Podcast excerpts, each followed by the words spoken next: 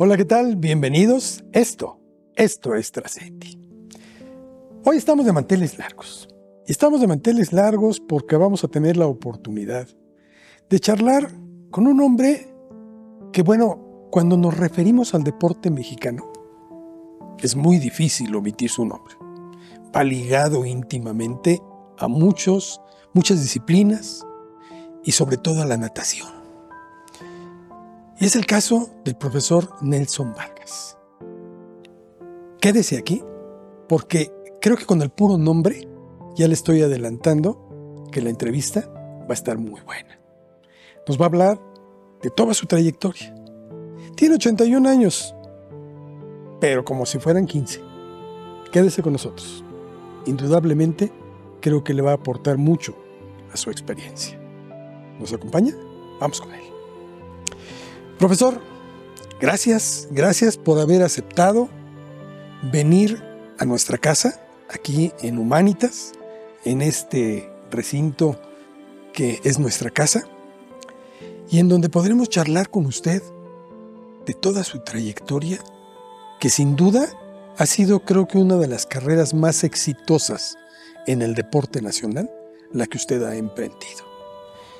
Usted, desde muy joven, Practicó, y por eso decía yo que son varias disciplinas, practicó el fútbol americano, que continúa teniendo un físico como para seguirlo jugando.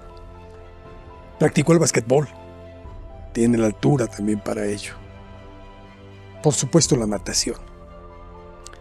Pero de todos estos deportes, sin duda creo que el que más le llenó el ojo fue precisamente la natación. ¿Por qué? Bueno, yo nací en una colonia, clase media, la colonia Clavería. En lugar de, José José, precisamente. En lugar de mi amigo José José, en lugar de el dueño de casa Toño. Toño le puso la escultura a José José en el bosque de la China. José José era mi amigo de toda la vida. Yo creo que José José fue un extraordinario hombre, le decían el príncipe de la canción por lo decente que era. Y bueno, pues yo nací en la colonia Clavería y en la colonia Clavería había un club que recuerdo muy bien, costaba 15 pesos entrar mensualmente. Y bueno, yo me dedicaba, no, no conocía a mi padre, eh, nos crió una abuela ahí en esa colonia y bueno, lo que más me llamaba la atención era el club y yo como podía juntaba mis 15 pesos para ir al Club Deportivo Clavería y ahí empecé a... Mi, mi, hermano fue muy destacado en natación, el que fue el arquitecto de las 18 sucursales que usted ve ahora. Entonces ahí inició mi historia de tratar de ser un empresario, tratar de ser un agente. Eh, mi primera meta fue ser el mejor entrenador de México tuve la fortuna de trabajar en una institución extraordinaria, mi alma mater, el Seguro Social. En el Seguro Social logré cosas increíbles desde el año 60. Trabajé en el Seguro Social hasta el año 82 y fue algo imborrable de mi mente. Del Seguro Social surgieron cuatro medallistas olímpicos, de los cuales yo no fui responsable de ninguno sus entrenadores, eh, en el caso de natación, yo inicié al Tibio Muñoz, pero básicamente en 66 se, lo, eh, lo tuvo eh, un entrenador norteamericano que para mí fue el padre que no tuve, Ronald Johnson, todo lo que sé de natación me lo enseñó él. Pero de ahí salieron cuatro medallistas olímpicos. Felipe Muñoz en 200 pecho el 22 de octubre de 68 y después Carlos Girón ganó medalla de plata en los Juegos Olímpicos de Moscú 80 y Jesús Mena ganó medalla de bronce en Seúl 88 y Fernando Platas fue el último ganador de medalla de plata en Sydney, en Sydney el año 2000. Entonces, este, yo coordinaba todas las actividades acuáticas del Seguro Social.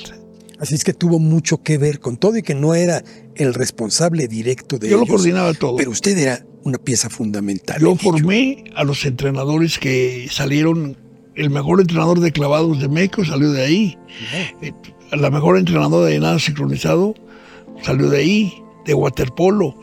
Eh, hicimos una gran familia de gente muy trabajadora, gente humilde, muy trabajadora. Y lo que más orgullo tengo es que la natación del seguro social, los clavados, el nado sincronizado, el polo acuático, de gente de clase muy humilde, eh, desplazara lo que era la élite. Antes ser un nadador destacado o un clavadista era para clubes privados muy, muy potentados, clubes que por la misma naturaleza tenían todo para tirar clavados, el Deportivo de Chapultepec con dos albercas olímpicas, una fusa de clavados, el, Deportivo italiano, el alemán, el israelita. Mi mayor orgullo que yo tengo en mi vida profesional es que con jovencitos muy humildes logramos desplazar, eh, ser los mejores en 20 años seguidos. 20 años seguidos, el Instituto Mexicano del Seguro Social fue una potencia en todas las actividades acuáticas y en todos los deportes, porque teníamos un director general del IMSS que era un apasionado con el deporte, don Arsenio Farel Cubillas. Y este hombre, eh, al grado que tuviera, tenía hasta dos equipos profesionales de fútbol en el seguro. ¿El Atlante? El Atlante con Caviño y el Huastepec con La Volpe, que era portero. Es correcto. Que jugaban en Huastepec. Entonces, el IN fue para mí quien me marcó la vida. Digo, para ponerlo en contexto de algunas personas que nos hacen el favor de vernos, porque a lo mejor no lo entienden, pero el IMSS competía en eventos de, nivel nacional eh, como una entidad única. Habían estados, Jalisco, la Ciudad de México en aquel entonces. Era más importante un campeonato nacional del IMSS que un nacional que organizaba la Federación Mexicana de Natación, por ejemplo. Era algo impresionante. Pero a ver, profesor, vamos por partes, si usted me lo permite, porque de veras con ustedes hablar muchísimas cosas, porque se las sabe todas, porque las vivió. Usted empezó a entrenar chavos desde los 16 años, ¿es correcto? Yo empecé a trabajar en un centro deportivo, cultural y deportivo Vanguardias, donde iban eh, jóvenes que venían de provincia a estudiar a universidades como esta, pero tenían una casa hogar que ahí, ahí, ahí con un padrecito que se llama don Benjamín Pérez del Valle, en frontera 16, ahí era como su hospedaje y sus alimentos iban a la universidad. Entonces, eh, aparte era un centro deportivo, centro deportivo Vanguardias, y yo cuidaba niños, porque aparte había niños que iban ahí a jugar en entre semana, había una alberquita, y yo cuidaba niños, a los 16 años cuidaba yo niños. Y bueno, ahí fue mi plataforma para después entrar al Seguro Social y lograr algo que me llena de orgullo, porque el Seguro Social marcó la vida. Y me da mucha tristeza que yo tuve que dejar el Seguro Social en el 82. ¿Por qué? Injusticias que dije yo, no. Aunque yo sea muy necesario para la institución, es más importante mi, ser que, permitir eh, alguna situación como, por ejemplo, llegaba al Seguro Social don Ricardo García Sáenz, que era iba a ser el director, y él me prometió que yo iba a ser el encargado del deporte del IMSS. Yo era encargado de todo el acuático. Y entonces me prometió que yo iba a ser el encargado del deporte. Cuando llega a ser director, vienen los nombramientos, yo esperando que me dijera, él me lo había dicho. Nunca llegó ese nombramiento y de repente llegó un amigo mío, que no tenía que ver nada con el Seguro Social, que era un profesor de educación física igual que yo. Lo nombran el director de actividades deportivas del IMSS. Cuando yo había trabajado 23 años seguidos en el IMSS y él jamás había trabajado ahí, pero él era profesor de los hijos de García Sáenz en un colegio privado y era el profesor y, prefirieron tener eso y todo yo, mi dignidad era más importante. Pero fíjese que no hay mal que por bien. No, eso fue lo mejor que me pasó en mi vida. exactamente, fue el yo, Ahorita sería un burócrata. Claro, y dejó de ser burócrata para convertirse en empresario. Pero déjeme, déjeme retomar algo antes porque si no me desbordo, porque además yo también me, me emociono mucho. Yo recuerdo, yo estaba chavo todavía, durante el México 68, pero me tocó vivir aquella experiencia y, y nos pegábamos al televisor con esa primer medalla de oro. ¿No, ¿no estuvo usted en la alberca? No estuve en la alberca, hombre, no tenía ni edad ni recursos para hacerlo. Pero pude estar en el televisor, blanco y negro, por cierto. Claro. Y pegado al televisor, viendo esa hazaña, viendo cómo el locutor se volvía loco. para aquellos que no el micrófono. Claro, que, que, vean el video porque es extraordinario. Y usted formó parte de eso. Yo ahí voy corriendo con, todos los niños cuando hicieron un recorrido, con todos los que lo. una vuelta al ruedo. Lo cargaron. Lo cargaron. Algo inédito. Esas ceremonias de premiación a nivel mundial son muy solemnes. Muy solemnes y yo me acuerdo que iba a premiar el, miembro del Comité Olímpico Internacional japonés. Entonces cuando ve eso, todos dijeron, ¿qué está, qué, está pasando aquí en México? ¿no? ¿Cómo, ¿Cómo, los jueces agarran, cargan a Felipe y le hacen dar una vuelta al ruedo y todo el mundo corriendo atrás de él? Algo inédito. Algo muy ¿19 años tenía o 17? 17 años. 17 años él. ¿Cómo lo prepararon? Yo considero que el señor Ronald Johnson, quien fuera el mentor final de, su actuación, era un gente muy humano, llegó aquí a México a, unir a los mexicanos, porque somos... Que a veces nos cuesta trabajo. Estamos perdidos, estamos perdidos. Él vino, convenció a todos los entrenadores que teníamos un compromiso muy grande México 68 y que no debe haber envidias. Y nombran un staff de entrenadores que tuve la fortuna que yo estar con él, con él como su auxiliar, su ayudante. Eh, y ¿qué le digo? He aprendido lo que no se imagina.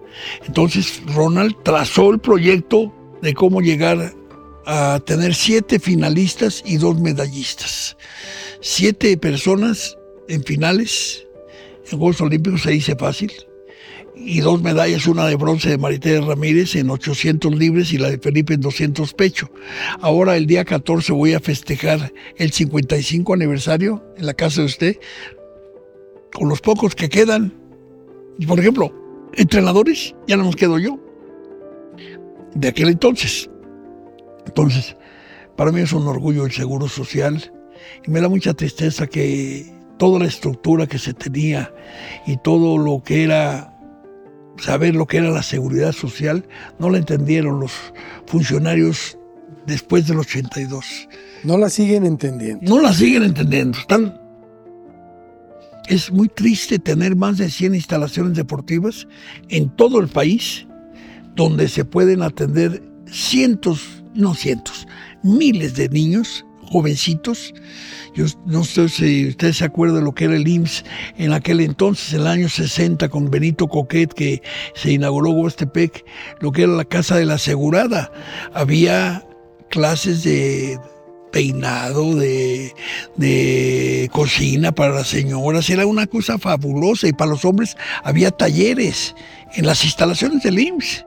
En todas las eh, instalaciones del IMSS, en las clínicas como era la Morelos, la Clínica 23, la Cuauhtémoc, que está aquí en Naucalpan, era maravilloso. Y ahí están los inmuebles. Y se, se les olvidó lo importante que era para esa gente tener un lugar donde los tomaran en cuenta para buscar ser sobresalientes en el deporte y sentirse útiles en, la sociedad como personas eh, gente muy humilde. Imagínese usted, a mí no se me va a olvidar nunca. Yo llegaba al Deportivo Israelita, por ejemplo, con tres camiones del seguro, porque nos ayudaban mucho. Tres camiones, todos los chamacos uniformados, los papás bañaditos, arreglados. Vamos al Deportivo Israelita, tienen que portarse bien. Llegábamos a los clubes privados y la reacción de todos los socios, ahí vienen los del seguro, ahí vienen los del seguro, pues sus carteras casi casi, ¿no? Era muy, muy difícil, muy difícil poder penetrar en ese mundo de gente, de gente que era gente pudiente, con un grupo que llegara y les ganara, y que por más de 20 años liderara todas las actividades acuáticas del IBS.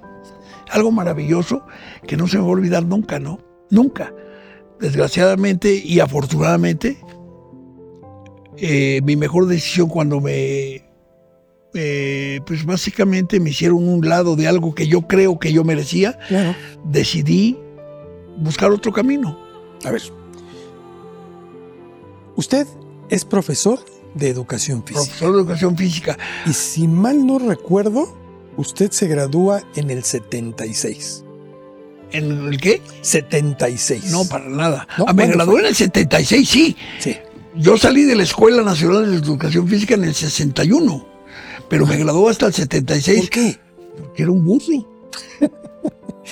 o sea, nunca hice mi examen profesional. O sea, hizo los estudios, pero no terminó nunca. No, sí terminé, Hasta el 76. la carrera, pero nunca hice mi, mi ¿cómo se llama? Para sacar mi su examen eh, profesional? Ok. o sea, hubo una promoción por ahí en la Secretaría de Educación Pública y dijeron, ahorita vamos a, graduar a todos los que no están graduados. Y entré en esa promoción. Le absorbía el tiempo su profesión. No le absorbía el tiempo, era flojo era muy flojo. O sea, a mí no se me daba ni la anatomía ni la fisiología, porque llevaba eso en la escuela, como profesor de educación física. A mí se me daban los deportes, la práctica, el fútbol, esto, para eso era el primero. Pero todo lo demás, no, no, no, no. Pasé de. con ayuda de las novias. Pero al final de cuentas lo saca lo saco y con mucho orgullo, ¿no? Porque, porque de verdad, de verdad creo que mi carrera ha sido vertiginosa, porque no puedo creer, ahora que ahorita pasé aquí a Sol Esmeralda a ver eh, mi sucursal, y cada que veo eso digo, ¿cómo leí? ¿Cómo le hice para hacer esta infraestructura? Porque es otro de los éxitos. Eh, yo compré desde el terreno yo compré la tierra, poco a poco construí. Estamos hablando del primero. De todas. que tuvo, en todas les compró terreno. Todas, una por una. Me tardé mucho. No fui como un Sport City, un Sport World, que, que todos alquilan locales y, montan un. Usted no. Yo tuve la precaución de hacer la tierra, desarrollar el proyecto y mis hijos siempre me lo criticaron, papá hubiéramos crecido tres veces más rápido si hacíamos lo que hicieron otras marcas, porque no inviertes en la tierra, inviertes en un local, te metes ahí, lo, haces la instalación y pagas una renta. Pero cuando vino la pandemia me, dijeron mis hijos, qué, qué bueno que no... Tenías razón. qué bueno que hiciste todo eso. Porque la mayor parte de este tipo de negocios, cuando vino la pandemia... Quebraron. Sí. Y yo no. Eso me, ayudó mucho que no, no tenía que pagar rentas. Yo de las 18 que tengo, cuatro, cuatro eh, solamente son las que pago renta y sufro. Sufro para pagar la renta. Porque absorbe mucho dinero una renta. Por ejemplo, tengo una sucursal en Santa Fe 3.500 metros en el edificio de la Porsche. Lo que cueste. Me cuesta un millón de pesos al mes. Claro. ¿Cuánto tengo que facturar? Claro.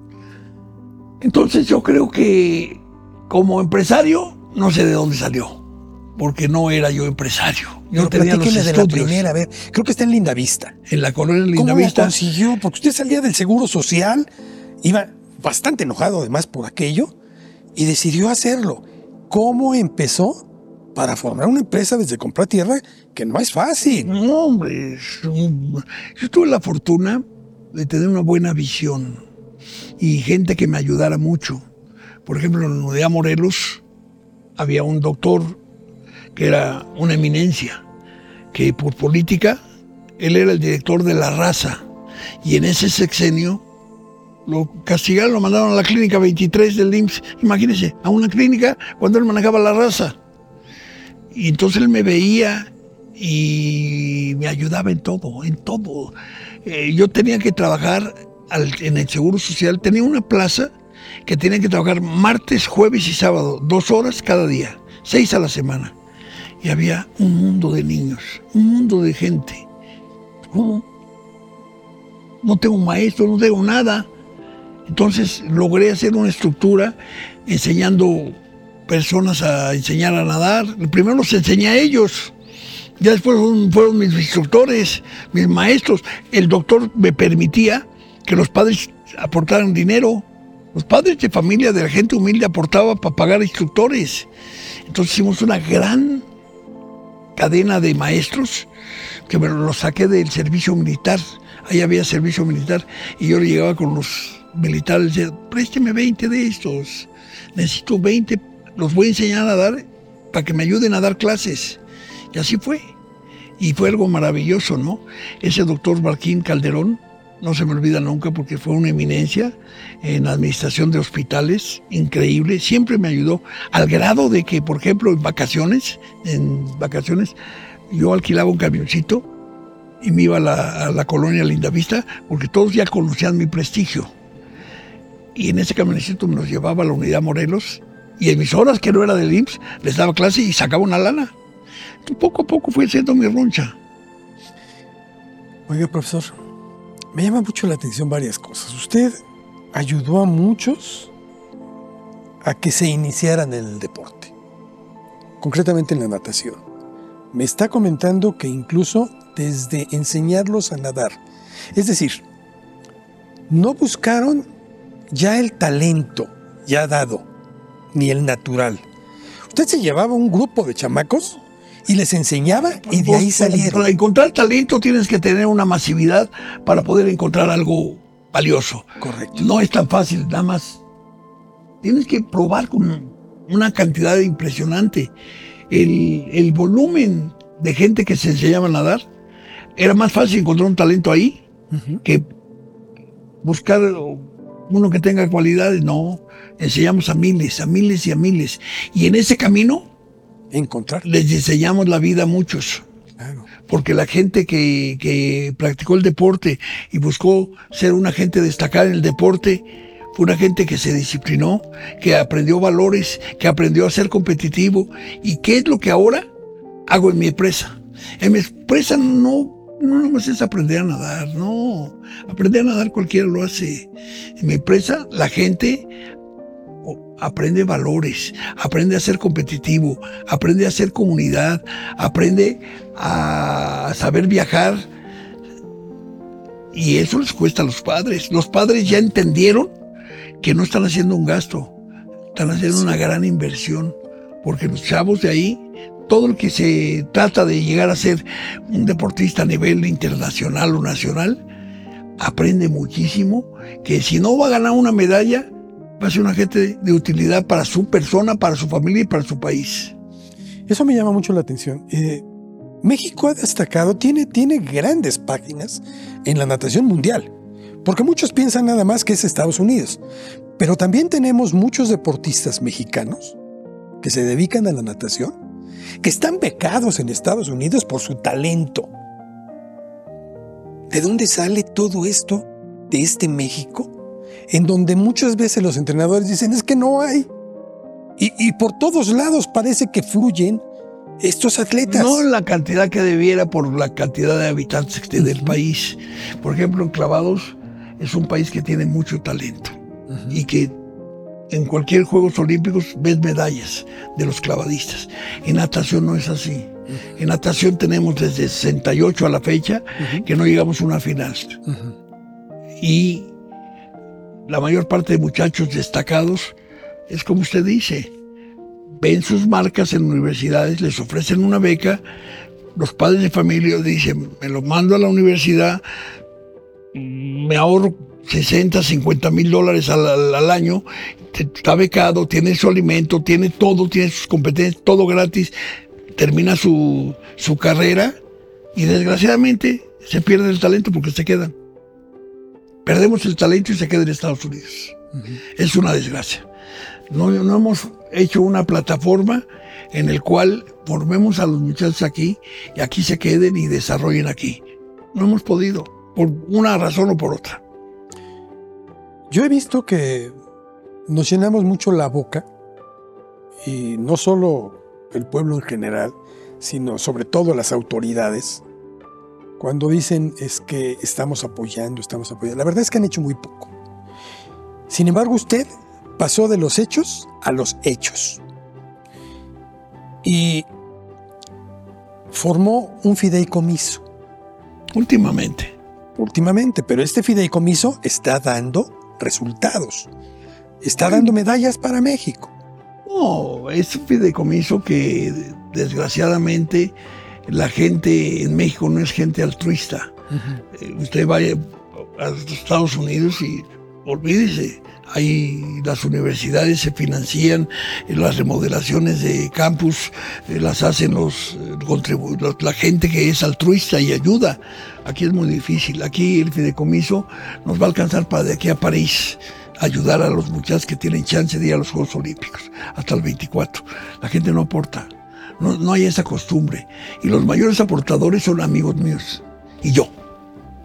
Entonces, es muy difícil fideicomiso. Pero eso no sirve de muestra para las autoridades, para que vean que a pesar de que ustedes tienen poco, lo invierten y dan resultados. Sí, pero las mire, el deporte de este país, todo el deporte de competencia, si no fuera por el gobierno, no habría deporte. Todo lo que se hace en deporte en México es con el apoyo del gobierno. Todo lo que se hace para representaciones a nivel internacional es con el apoyo del gobierno federal a través de la CONADE. Todo, todo, todo. Y así ha sido históricamente. No hemos hecho una plataforma en el cual se sume la iniciativa privada para apoyar a deportistas. La iniciativa privada se monta en los que ya son buenos y les da algo. Entonces, ha sido muy difícil, pero todo el trabajo que se hace en México es a través del gobierno federal que le da recursos a la Comisión Nacional de Cultura Física y Deporte. La Comisión Nacional de Cultura Física y Deporte la formó pues, el licenciado Salinas. Desde que empezó él, la primera Comisión Nacional de Deporte fue Raúl González y hasta el último ahorita que es la señora Ana Gabriela Guevara. Entonces, eh, la CONADE tiene un presupuesto para apoyar al deportista mexicano en todas sus participaciones a nivel internacional, que lo usan regularmente o en una forma arbitraria y cosas como esa, es otra cosa. Pero el gobierno siempre ha aportado. Es más, hay asociaciones civiles como el Comité Olímpico Mexicano, como lo que era la Confederación Deportiva Mexicana, el CONDE, que es el, según eso es la, eh, la Dirección del Deporte Estudiantil. A todos estos organismos que les da el dinero para, para salir adelante es el gobierno federal, a través de la CEP y la CONADE.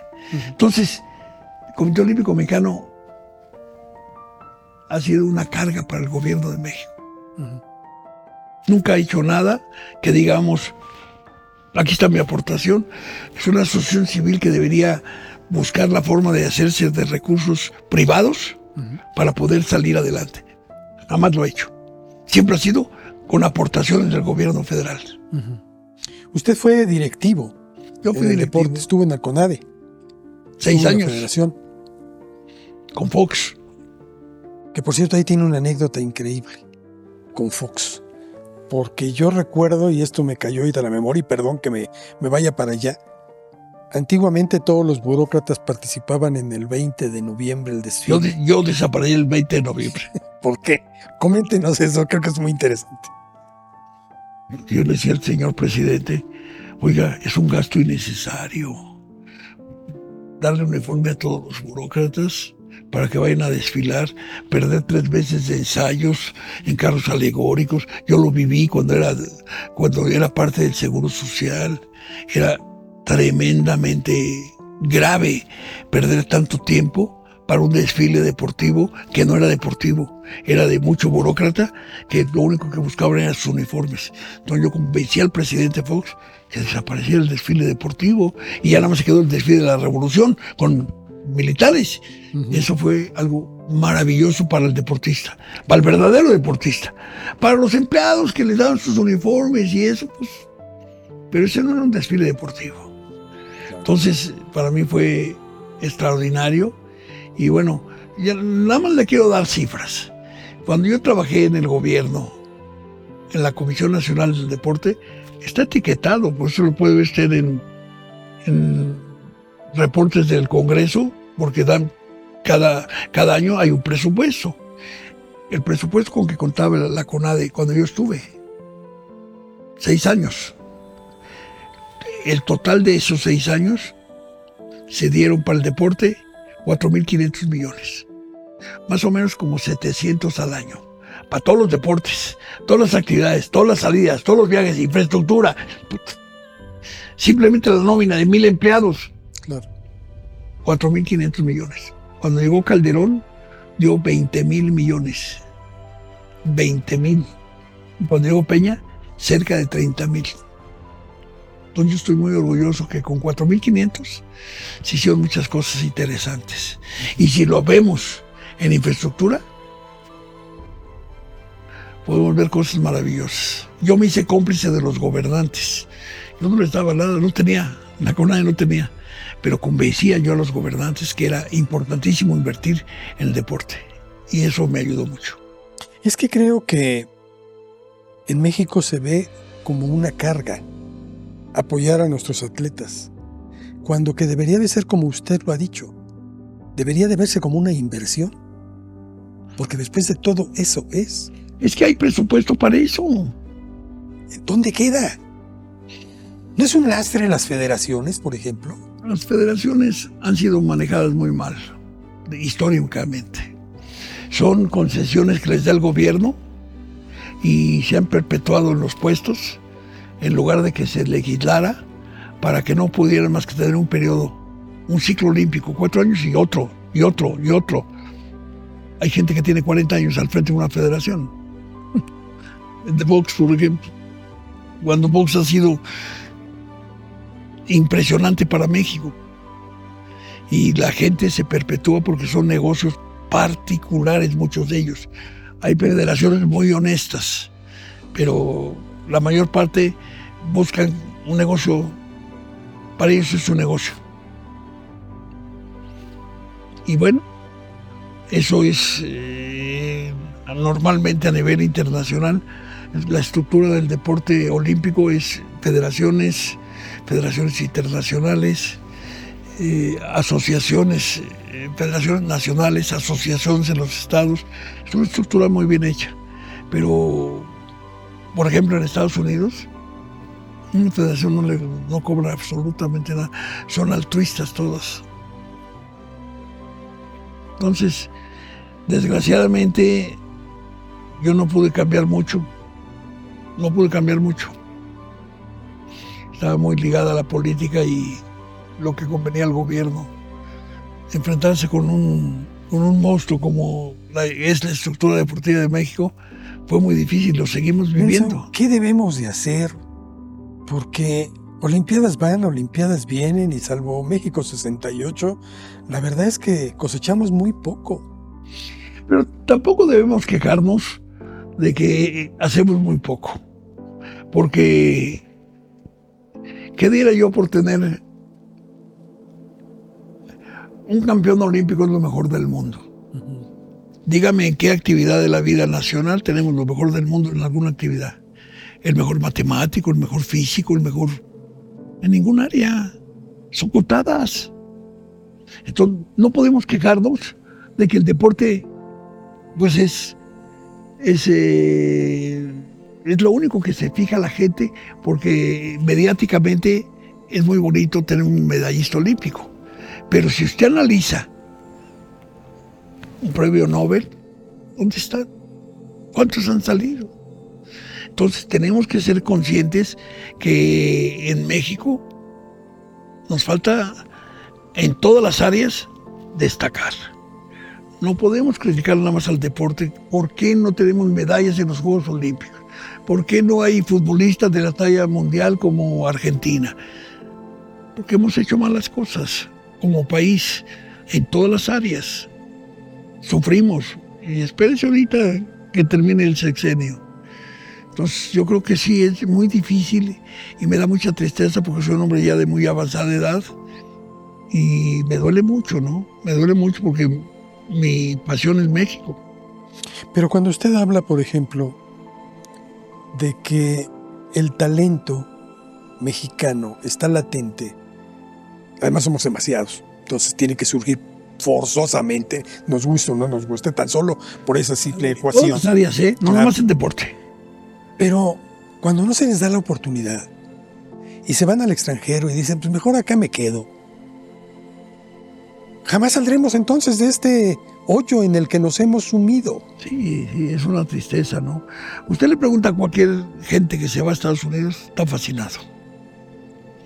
Yo lo veo con mis hijos. Yo sufrí una tragedia tremenda de mi vida en 2007 y decidí que mis hijos se fueran de México. Y yo tenía los recursos para que se fueran de aquí porque no quería que les pasara lo que pasó a una pequeña mía El momento más difícil de su vida. el tiempo más difícil de mi vida. Y sufrí de 2007 a 2010, fue... Yo pensé que estaba muerto, ¿no? Hasta que en 2010 dije, no, yo soy ejemplo de mis nietos y de mis hijos. Y tengo que salir adelante y como pude salir adelante. Los recuerdos de mi hija las traigo en mi celular No sé. todo el tiempo. Pero, pero sí, ha sido muy difícil todo. Y mis hijos me dicen, no regresamos. Allá viven extraordinariamente. Ellos llevan la empresa. Hoy se fue uno, llega el otro mañana y así se van turnando. Porque ellos manejan la empresa. Claro. Sí, pero después de lo que se vivió, que no lo tocaremos, pero que fue un momento muy amargo, y más cuando se ve que a esta fecha todavía no hay sentencias. Así es que, para quienes somos padres, abuelos, verdaderamente lo admiramos a usted Muy mucho por su interés. Muy difícil. Y bueno, mi empresa me preocupa la tercera generación, porque mis nietos ni idea tienen de lo que ha hecho eh, sus padres de ellos y su abuelo, ¿no? Entonces, la tercera generación siempre es un- una situación muy difícil. Ahora he estado platicando mucho con mis hijos y tenemos que buscar la profesionalización de la empresa. Sin necesidad que estemos nadie, se maneje como relojito. Y eso es muy difícil. Profesor, ¿cómo seguir trabajando en la creación de atletas de élite, que después de todo también ustedes lo buscan, cuando sabemos que pues prácticamente no hay mucho, mucho futuro para ellos?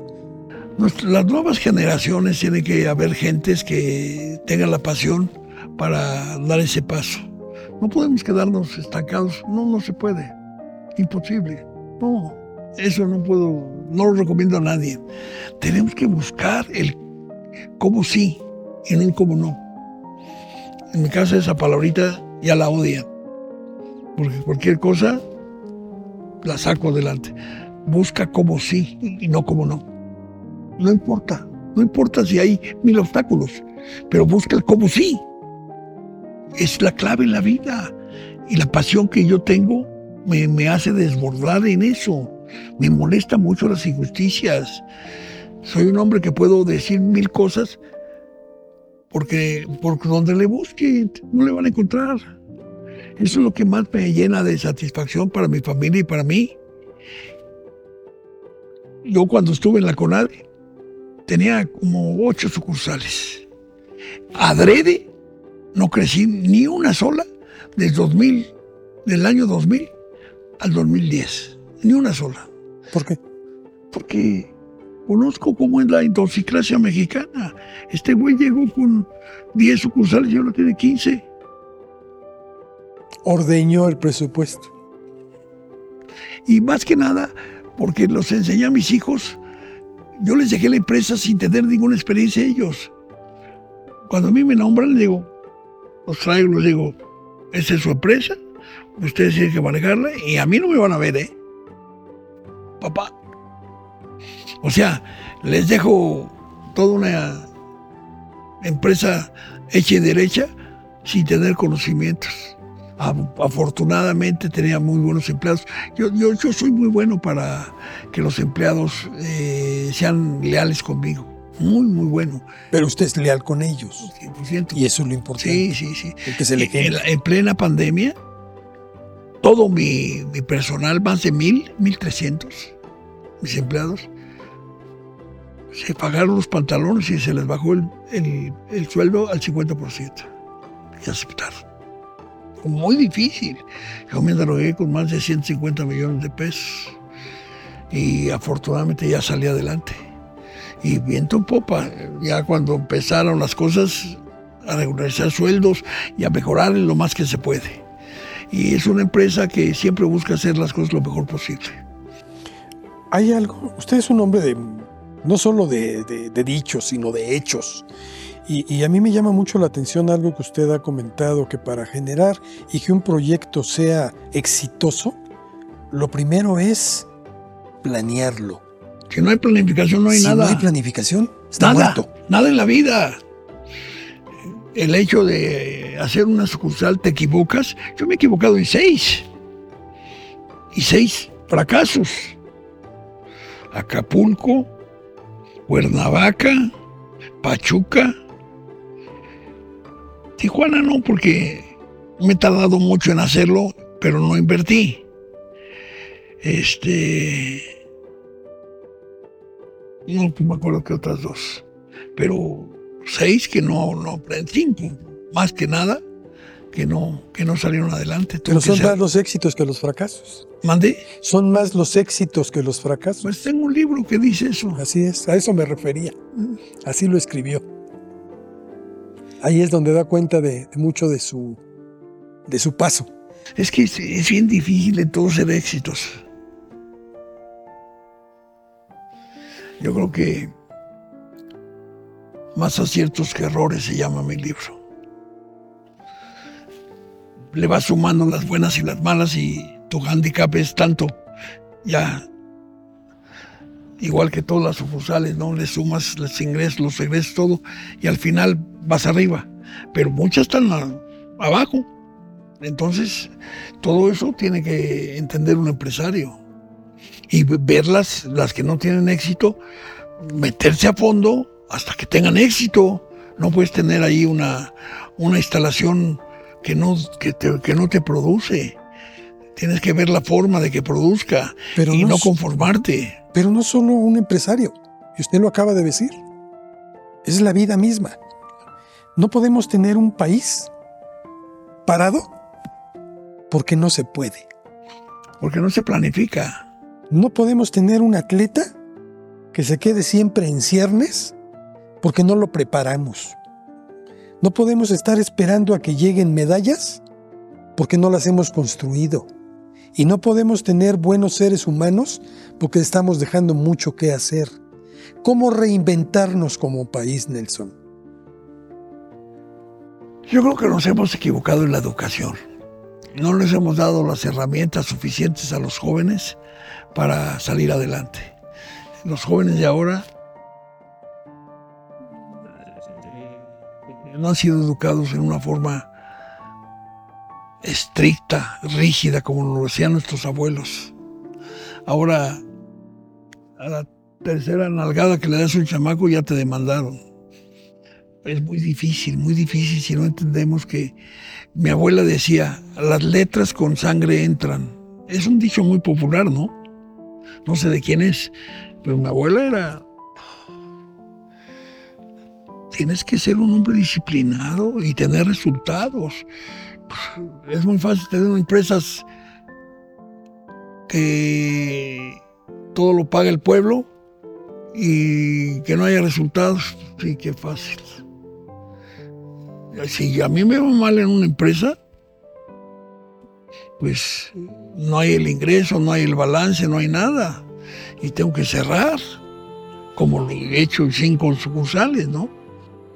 Dedicación es lo que nos hace falta. Yo creo que hay una palabra más que dedicación, pasión. Pasión. La pasión es todo. Eso nos falta. Y para mí, yo puedo estar un día en un evento de niños de ocho años, novatos, y al otro día puedo estar en un campeonato del mundo. Y ambos para mí valen mucho. Siempre estoy con ellos, y conozco las raíces de su esfuerzo. Me gusta mucho convivir con los padres de familia. Me gusta hacerles ver que están invirtiendo en favor de sus hijos. Me gusta hacerles ver que, que sus hijos están adquiriendo valores. Me gusta hacerles ver que ante todo el desarrollo físico y la salud es por delante y es lo que te da estar en una, una sucursal como las nuestras. Porque eso es legado, Nelson. ¿Mande? Eso es legado, a final de cuentas. Y quiero aprovecharlo porque aquí en Trascendi tenemos una pregunta que es común para todos nuestros invitados. Y quiero planteársela, profesor. Es con relación a lo que para usted, en lo particular, significa el concepto trascender. ¿Qué significa para Nelson Vargas, un hombre exitoso en lo que ha emprendido? Trascender, dejar un legado. ¿Qué es para usted eso? Es algo hermoso, pero nunca pienso en eso. Nunca pienso que si voy a trascender. No, yo hago las cosas para trascender. Yo busco estar en la mente de todos mis clientes, estar en la mente de toda la gente que confió en mí, mis atletas, mis administradores, para hacer mejor las cosas. No pienso en lo que voy a, dejar como un legado. No me preocupa eso. Me preocupa que, ese, que esa actividad cotidiana que tengo perdure y no pensar en que sea dejé un legado. No. Lo que más me preocupa es que perdure y siga creciendo. Y para que se logre eso, se necesita día a día estar construyendo. No aflojar. Aflojas y te vienes para abajo.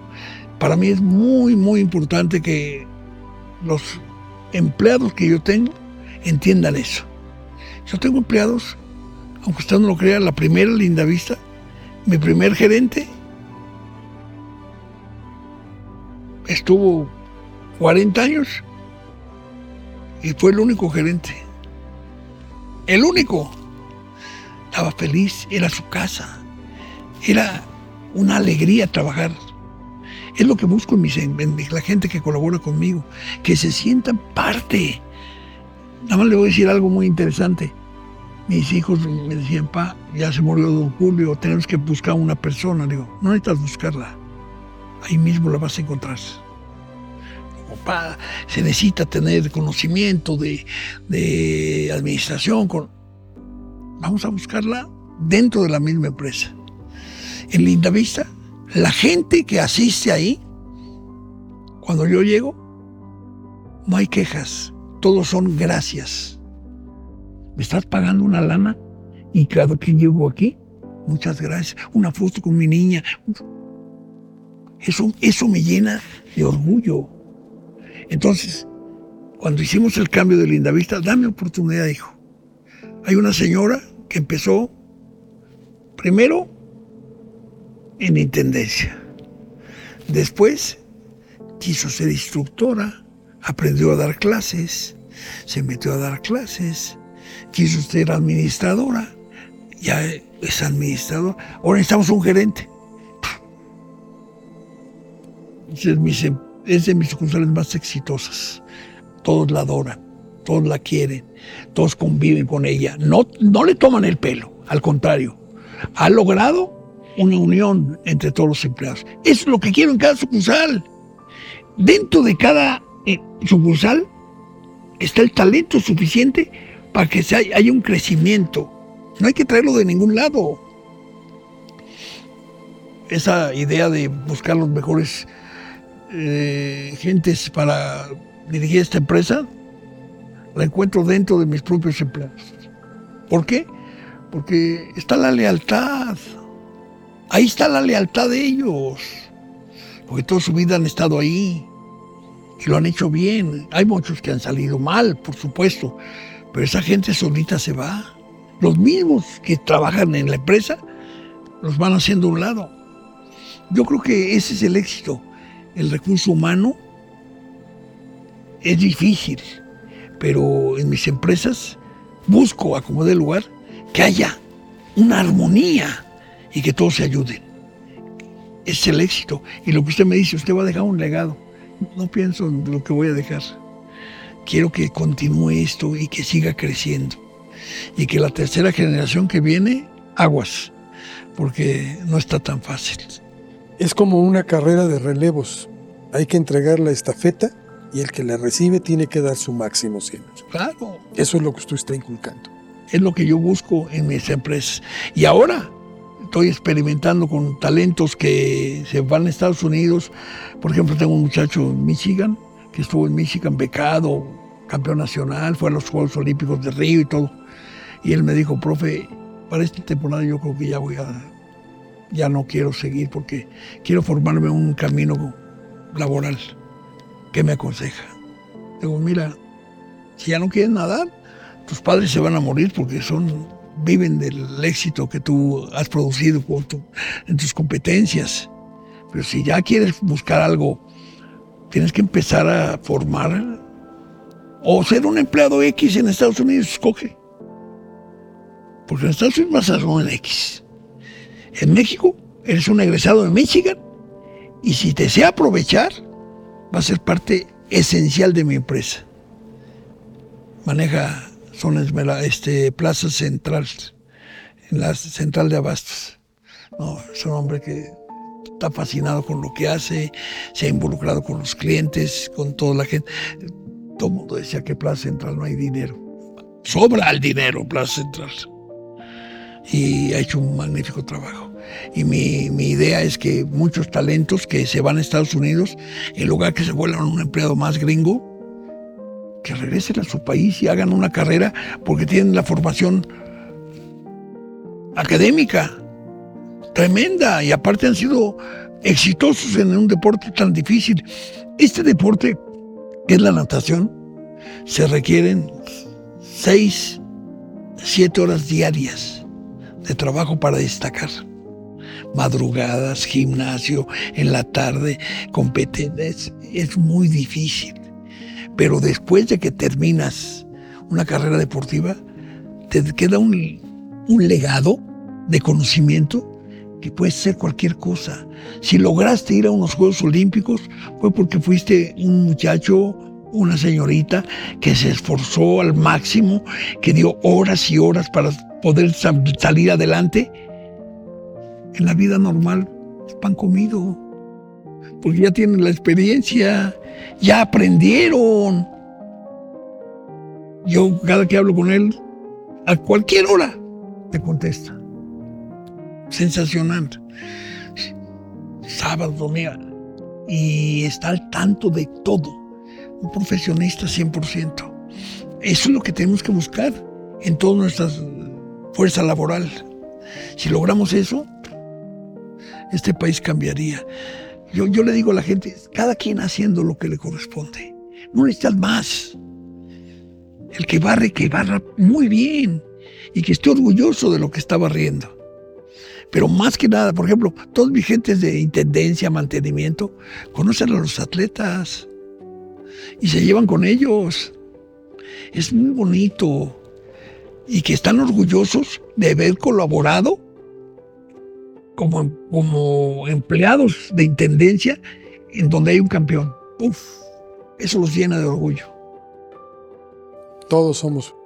Yo creo que el trabajar en equipo no se nos da en México. Es impresionante eso. el ejemplo de la cubeta de cangrejos es, es una, una realidad. Nelson Vargas, yo le agradezco mucho de veras todo esto y empecé con una imagen de viendo, visualizando a un jovencito de 17 años que lo cargaron y le dieron una vuelta a la alberca como si fuera torero. Y yo quiero que esa imagen la visualicemos todos, pero como país y que algún día veamos que el que va arriba es el mexicano X y que todos juntos trabajemos por él. Eso es muy bonito. Esa imagen quiero llevarme. Y como usted lo dijo, los no se puede que se queden detrás. Que busquemos salir adelante. Busquemos cómo sí se puede. Nelson Vargas, gracias. Le agradezco, mucho esta entrevista y espero que le haya gustado, pero me sale del alma lo que yo hablé. Mire, espero que les guste a quienes los ven. Eso es lo más importante. Nelson tiene un lugar asegurado. Espero que algún día todos hagamos lo que nos corresponde.